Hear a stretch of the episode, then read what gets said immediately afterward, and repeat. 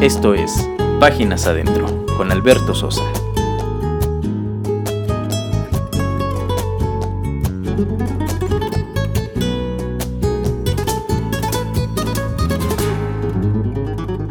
Hola, Dios te bendiga. Gracias por estar de nueva cuenta conmigo en esta nueva emisión de Páginas Adentro.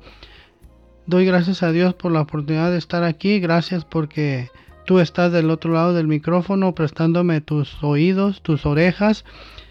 Lo único que te pido es que no me dejes hablando solo y vamos hoy a estar hablando acerca de maestros, de el maestro o los maestros que impactaron nuestra vida. La Biblia dice, el apóstol Pablo le dice a Timoteo que los ancianos que gobiernan bien sean tenidos por dignos de doble honor, mayormente los que trabajan en predicar y enseñar. Bueno, muchos de nosotros no nacimos cristianos, no nacimos en el Evangelio.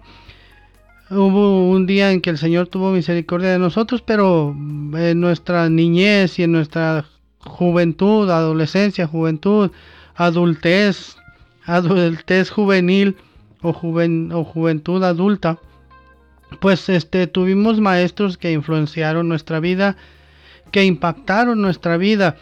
Y hoy vamos a estar hablando de eso. Le pedí de favor a, varios compañeros locutores de Dun Radio que me ayudaran con este tema porque queremos resaltar que nosotros, los que de alguna manera enseñamos o predicamos o somos de alguna manera somos líderes de opinión pero también es importante que sepamos y que estemos conscientes de que estamos influenciando vidas. Ya te he platicado que dicen los psicólogos que a nuestro paso por esta vida influenciamos a 70 personas para bien o para mal.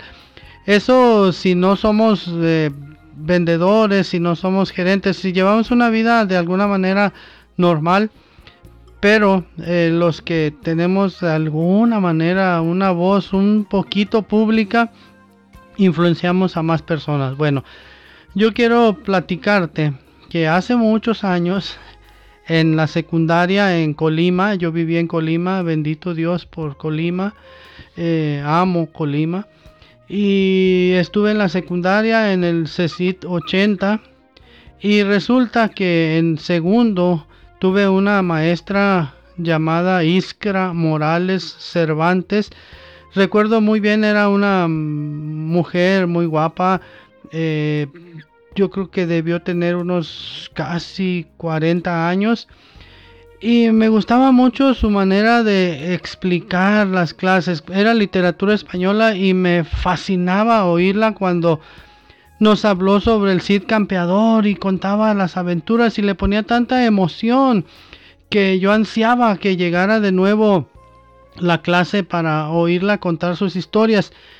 Y eso despertó en mí, aunque yo estaba chavo hace mucho, despertó en mí el deseo de ser contador de historias, de ser eh, contador de bueno, contador de cuentos no, porque no contamos cuentos, contamos verdades. Pero me gustaba su manera en cómo explicaba, cómo se expresaba, cómo utilizaba el lenguaje, tenía un lenguaje amplio y me gustaba mucho oírla. Entonces, ella fue la que sembró en mí el deseo de, de ser contador de historias. Pasó el tiempo, el Señor tuvo misericordia de mí, me alcanzó, me encontró y poco a poco se fue dando la, eh, oportunidad. Y bueno, por pura gracia de Dios, aquí ando de, haciéndole al filólogo y al, al verbo traficante y al contador de historias. Y esa maestra eh, tuvo tanto impacto en mi vida que, que recuerdo muy bien su, su, su, como digamos, su porte, su persona, su pelo negro, su nariz respingada, sus ojos cafés, sus manos muy bien cuidadas. Y a lo mejor te preguntas eso que tiene que ver con el cristianismo o con nosotros. Bueno, que tú y yo hemos sido llamados a ser la luz del mundo y la sal de la tierra y que debemos impactar Debemos impactar a nuestros vecinos, a nuestros eh, hermanos de la congregación, a los compañeros de trabajo Y si tú tienes la bendición de ser maestro en la escuela dominical o en la escuela de niños o en un instituto bíblico o si das clases de guitarra o das clases de pandero, pues hazlo lo mejor que puedas porque seguramente tu ejemplo va a servir para forjar personalidades, para forjar el porvenir o la profesión en el mediano plazo de nuestros oyentes. Muchas gracias por, prestarme tus oídos y después de mí van a venir otros hermanos locutores que tienen un buen testimonio acerca de esto y yo te invito que si en tu corazón está el deseo de ser maestro, con oración, con insistencia al Señor y con ayuno, pronto verás tu sueño realizado. Seamos de los que trastornan al mundo. Gracias, Dios te bendiga. Hola, mi nombre es Jeremías Álvarez Martínez y hoy quiero compartirte parte de pues mi historia formativa, ¿no? De maestros que impactaron mi vida en algún momento de mi formación académica. Y ese tiempo de formación académica creo que fue uno de los mejores tiempos o de los tiempos hermosos que Dios me permitió vivir. Y hoy quiero agradecer precisamente a esos seres humanos que con vocación, compromiso y entrega decidieron un día prepararse para forjar hábitos, conocimientos y habilidades intelectuales y académicas en todos los que un día tuvimos la oportunidad de asistir a una escuela, sentarnos y esperar con ansias y nerviosismo al maestro que atravesara esa puerta de ese salón de clases donde pasábamos horas escuchando las enseñanzas de, estos, de estas personas que forjaron nuestra personalidad o que de manera muy personal forjaron mi personalidad en el área académica y muchas, y muchas veces sembrando valores. Muchos maestros aportaron cosas increíblemente buenas en mi formación. Agradezco a Dios por todos ellos. Pero vieron dos que hicieron que la escuela eh, formara parte de mi vida. Uno de ellos fue el maestro Alejandro Benjamín Marín Rodríguez. Recuerdo que él me dio clases en el cuarto y quinto grado, en la primaria. Era muy jovial yo creo que era joven. Yo lo veía grande puesto que yo era un niño con escasos ocho o nueve años de edad. ¿Qué recuerdo de él? Recuerdo su forma de enseñar. Nos contaba cuentos, compartía sus experiencias de donde él había trabajado antes. Creo que como hobby practicaba la caza, porque nos narraba sus historias de cuando iba a, de cacería. Recuerdo que tenía un jeep de esos renegado si bien es cierto, yo no era de los alumnos más allegados a él, recuerdo también eso, pero me marcó por su forma de ser y de enseñar. Recuerdo todo lo que plasmó en, mi formación en esos dos años. Y una de las características que él tenía era que contaba muchos cuentos. Yo creo que se los inventaba, pero, pero contaba muchos cuentos y cuando se es niño, uno disfruta, desarrolla uno la imaginación. Cuando alguien te, cuenta algo con pasión, con entusiasmo y, hace que te imagines lo que él está contando. Él así era. ¿Por qué marcó mi vida? Primero porque aunque él nunca lo dijo, creo que él era cristiano. Había momentos que cantaba varios cantos, recuerdo dos de ellos de manera muy particular. Uno de ellos creo que se llama Jesús la roca fiel, y, las primeras letras decía así, este canto es Jesús, la roca fiel, es Dios, mi fe está en Él, mi alma siempre a Él le confiaré. Y el otro canto era el de Mi Dios es real. Y recuerdo que emitía un ruido imitando el, sonido de un bajo con su boca. Simplemente me impactó con sus cantos, con la manera de ser, con su manera de enseñar y, creo que tocaba la guitarra también, en algún momento lo vi tocando la guitarra. Bendijo mi vida, por eso y por muchas más razones. Otro fue el ingeniero eh, Ariosto Cruz González, el mejor maestro que tuve en matemáticas en el bachillerato. Yo venía de un trauma impresionante con esa materia y recuerdo que por la forma en la que él daba la clase y el conocimiento que él tenía de los temas me impactó, hizo que yo llegara a amar las matemáticas, Recuerdo que cada vez que el grupo reprobaba o sacaba bajas calificaciones, él nos decía, sus padres les pagan por estudiar. El único trabajo que ustedes tienen es estudiar y lo hacen mal. Sus exhortaciones eran duras, pero a mí me hacían reflexionar sobremanera. Era jovial. Recuerdo que cuando se dirigía a mí me decía Jeremy. Era padre platicar con él, sabía mucho de muchas cosas. Como maestro, era inspirador y sus clases motivaban a cualquiera a aprender. Doy gracias a Dios por estos hombres que Dios puso en, mi vida como maestros, como forjadores eh, de mi carácter, de mi preparación y estructura académica. Doy gracias por ellos, por ello y, por ellos. Y que Dios les bendiga donde ellos estén. Hola, ¿qué tal? Soy Samuel Gómez. Ah, me, podrías recordar, tal vez si me has escuchado los viernes en el programa de Amigos, junto con Ed y Gerson, ahí tratando de, echar alguna charla, plática eh, amena sobre los temas que nos apasionan de la Biblia y las enseñanzas que hemos recibido. Y hoy, hoy les quisiera hablar sobre no uno, sino dos maestros que marcaron mi vida sin dudar a dudas, sin lugar a dudas. Y estos son mis padres, Ana María Rivas y José Luis Gómez. ¿Por qué los elijo a ellos?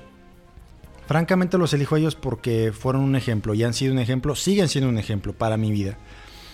Eh, por ahí si has escuchado algunos de estos programas, muchas veces hemos hablado de lo importante que es que una persona pueda dejar un legado en su familia y marcar generaciones.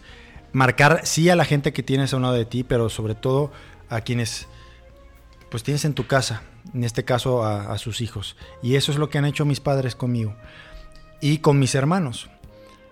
Gracias a Dios, los tres nacimos en un hogar cristiano, ellos dos se conocieron eh, cuando iniciaron en el Evangelio, cuando se convirtieron a Cristo y formaron esta familia, a mí y a mis dos hermanos. Y a, los tres nos han enseñado a amar al Señor con su ejemplo, más que con las palabras que por supuesto las hemos recibido, sobre todo con su vida. Una vida que es ejemplar en donde se paran, en donde van, ellos hablan del Señor, predican la palabra de Dios y son ejemplo en sus trabajos en la iglesia, sirviendo a Dios activamente durante mis 32 años. No han parado de estar ahí. Eh, con un amor por Dios incomparable. Y simplemente voy a contarles ahí una anécdota de cuando me casé. El día que yo me casé, este, mi papá habló conmigo ahí frente a toda la multitud y recuerdo que me dijo estas palabras. Me dijo, tú, Samuel, no tienes excusa. Tú no tienes excusa porque has visto en tu casa a un hombre y a una mujer que se han amado, que han llevado una vida recta, que han vivido bien bajo los principios de Dios. ¿Y saben qué? Tienes razón. No tengo excusa. Jamás he visto a mis padres pelear. Seguramente lo han hecho, no lo dudo.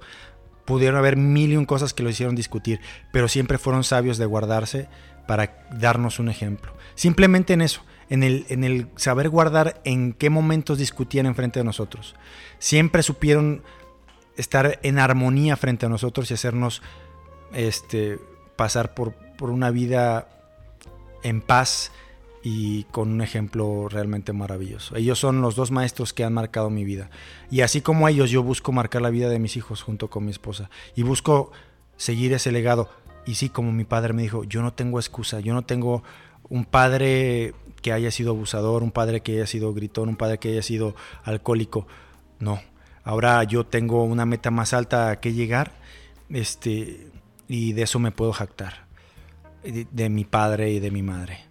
Los amo a ellos dos y les invito a que busquen ser una persona que marque a sus generaciones, sí, a los que tienen un lado, pero sobre todo a sus hijos, a su familia. Busquen ser un ejemplo de vida, no solamente de palabras, y eso va a hacer que sus generaciones y sus generaciones y las generaciones por venir hagan la diferencia en, este mundo y en su mundo. Hasta luego. Hola, ¿qué tal? Buenos días.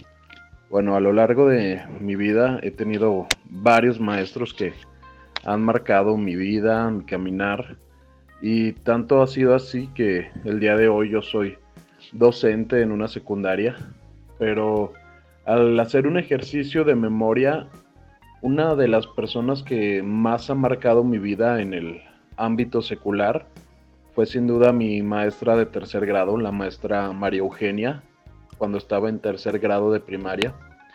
Esta maestra fue fundamental porque promovió en mí y en todo el grupo, cuando yo estaba en la primaria, un amor por la lectura. Veníamos apenas de empezar a tener contacto con los primeros libros de lectura y esta maestra fue la encargada de que nosotros empezáramos a leer más, que no solamente nos conformáramos con leer los clásicos libros de lecturas de la escuela, sino que nos invitaba a leer más, hacía concursos de lectura y esto fue promoviendo en mí un amor por la lectura muy grande, algo que acompañó lo que había en mi casa y lo vi fortalecido por esta maestra. Además fue de las primeras que, que confió en mí para poderme ayudar a hablar en público y superar varios miedos que yo tenía. Sin duda la maestra María Eugenia fue una de esas personas que han marcado mi vida gratamente y para bien y siempre la tendré en alta estima. Y en lo que es el plano de la iglesia, yo creo que he tenido el privilegio de, nacer en un hogar cristiano y mis padres fueron mis primeros maestros y alguien muy especial en mi vida fue sin duda este, uno de mis tíos, Macaulay Howard. Él marcó en mí una búsqueda nueva por Dios. Aunque yo ya conocía de Dios, puso en mí una semilla para buscar a Dios con una mayor pasión, con una mayor excelencia y sobre todo con un acercamiento no nada más a lo que podías ver a simple vista, sino buscar más en la palabra, escudriñar más la palabra, no solamente quedarte con lo que te podía decir alguien, sino que tú lo pudieras ver en la palabra por la búsqueda que hacías de ella. Cuando pasaba temporadas en su casa, siempre me enseñaba y tenía libros para que yo ampliara mi, mi mundo. Empezó a enseñarme con nuevos libros que yo no conocía, pero todos inspirados en la palabra de Dios y que van haciendo que tú tengas un crecimiento increíble cada día, porque el mundo en el que muchas veces te ves, te ves encerrado es tan pequeño y con lo que Él me enseñaba me ayudó mucho a tener una mayor relación con Dios, a saber que el cristiano no nada más es el que está a tu alrededor, sino que hay más cristianos fuera, que la iglesia es más allá del edificio donde te reúnes y la pasión y la excelencia que él marcaba siempre en lo que hacía fue algo que me ayudó a mí para determinar lo que es mi relación con Dios, mi crecimiento y algo muy importante que siempre él me dijo, si tú estás haciendo algo para Dios, no temas porque estás haciendo algo correcto, porque muchas veces yo me quería detener para esperarme y hacer algo, es que no sé si es, si es correcto o no Pregúntate, si lo estás haciendo para Dios, estás haciendo algo bien. Ese fue sin duda uno de mis más grandes maestros en lo que se refiere a la palabra de Dios. Muchas gracias. Hola, mi nombre es Gerson Esquivel. Gracias a Beto Sosa por invitarnos a participar en este su programa Páginas Adentro.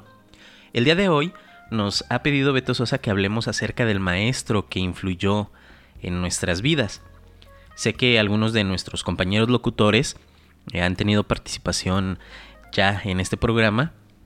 Y quiero comentarte que el maestro que influyó en mi vida, no voy a decir su nombre, voy a decir cómo se ha grabado en mi mente y en mi corazón. A él, en la secundaria a la que yo asistía, a la secundaria 7 mixta de aquí de la ciudad de Guadalajara, ahí lo llamaban el Puma. Nunca entendí por qué le llamaban de este modo, quizá era su seudónimo de eh, rockero, porque realmente él, él era rockero. Recuerdo que la primera vez que llegó a nuestro salón de clases, en primero de secundaria, en el grupo E, él llegó con sus pantalones negros ajustados, su camisa negra y una súper fiel acompañante de él de toda la vida que lo conocí, su guitarra. Él, él es maestro de historia. A mí no me gustaba la historia. Eh, de música yo no tenía gustos musicales hasta, hasta ese tiempo. Pero el día de hoy te puedo comentar que me fascina la historia, me fascina enseñar, pero sobre todo me encanta la música rock. A todos aquellos que me conocen saben que lo que estoy hablando es real y esto ha sido por la influencia de este maestro. Ah, como muchos de ustedes se pueden dar cuenta, a nosotros nos encanta hablar acerca de nuestras experiencias, nos gusta dar un sentido diferente en nuestro programa de radio llamado Amigos. La esencia que yo trato de poner en este programa es algo similar a lo que este maestro dejó plasmado en mí. Que él, siendo maestro de historia, nos contaba historias asombrosas, nos contaba cantando con su guitarra, con su voz rockera, aguardientosa como le llaman. Y créeme que de verdad este maestro influyó en mí para tener ese buen hábito de la lectura, para tener el hábito de querer documentarme, de querer leer más, de querer investigar más. Y dicho sea de paso de la música rock, que me fascina, como ya te lo he, te lo he comentado. La importancia de este maestro en mi vida fue tal que lo veo reflejado todo lo que él hizo en las cosas que yo actualmente hago todos los días. Otro dato importante de este maestro es que no solamente era un buen maestro o era una muy buena persona dentro del salón de clases. Cuando nosotros pasábamos por el área de dirección o por rectoría, eh, nos podíamos dar cuenta que todos los demás maestros trataban de estar cerca de donde él estaba porque siempre tenía una historia nueva que contar, siempre tenía una anécdota nueva que contar, siempre tenía una canción que cantar o en algunas ocasiones él se hacía pasar como trovador y con su guitarra, no a modo de rock, pero sí con su guitarra empezaba a contar historias como un trovador. Y a todos los maestros, en la sala de junta de maestros, en la sala o en el comedor de los maestros, les encantaba estar con él. Cuando yo lo veía, yo decía, yo quiero ser como él.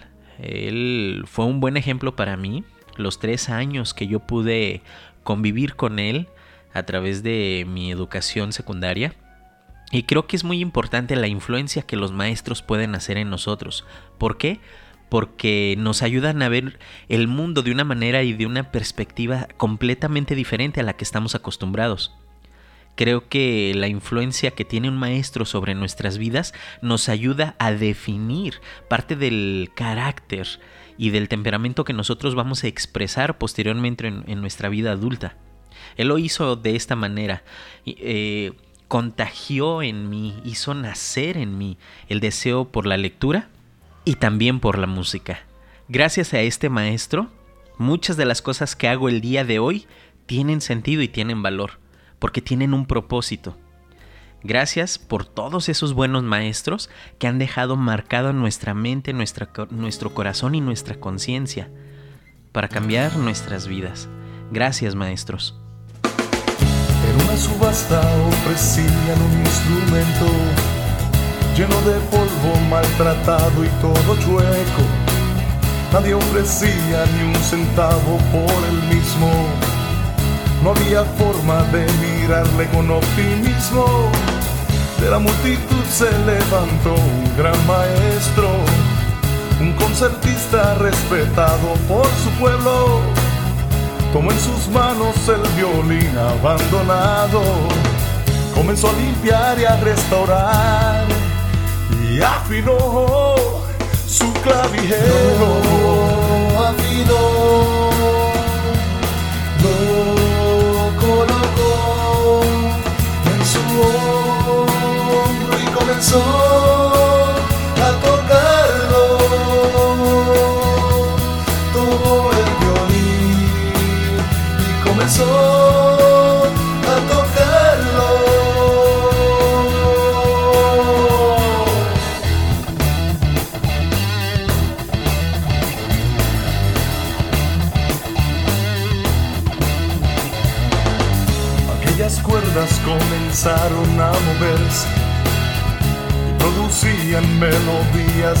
de aquel violín que hace un rato fue chatarra. Se escuchaban acordes que no producen mil guitarras. Fue por las manos cariñosas del maestro que aquel violín se convirtió en uno nuevo. Ofrecían todos a una voz por el instrumento, porque reconocían el milagro y la obra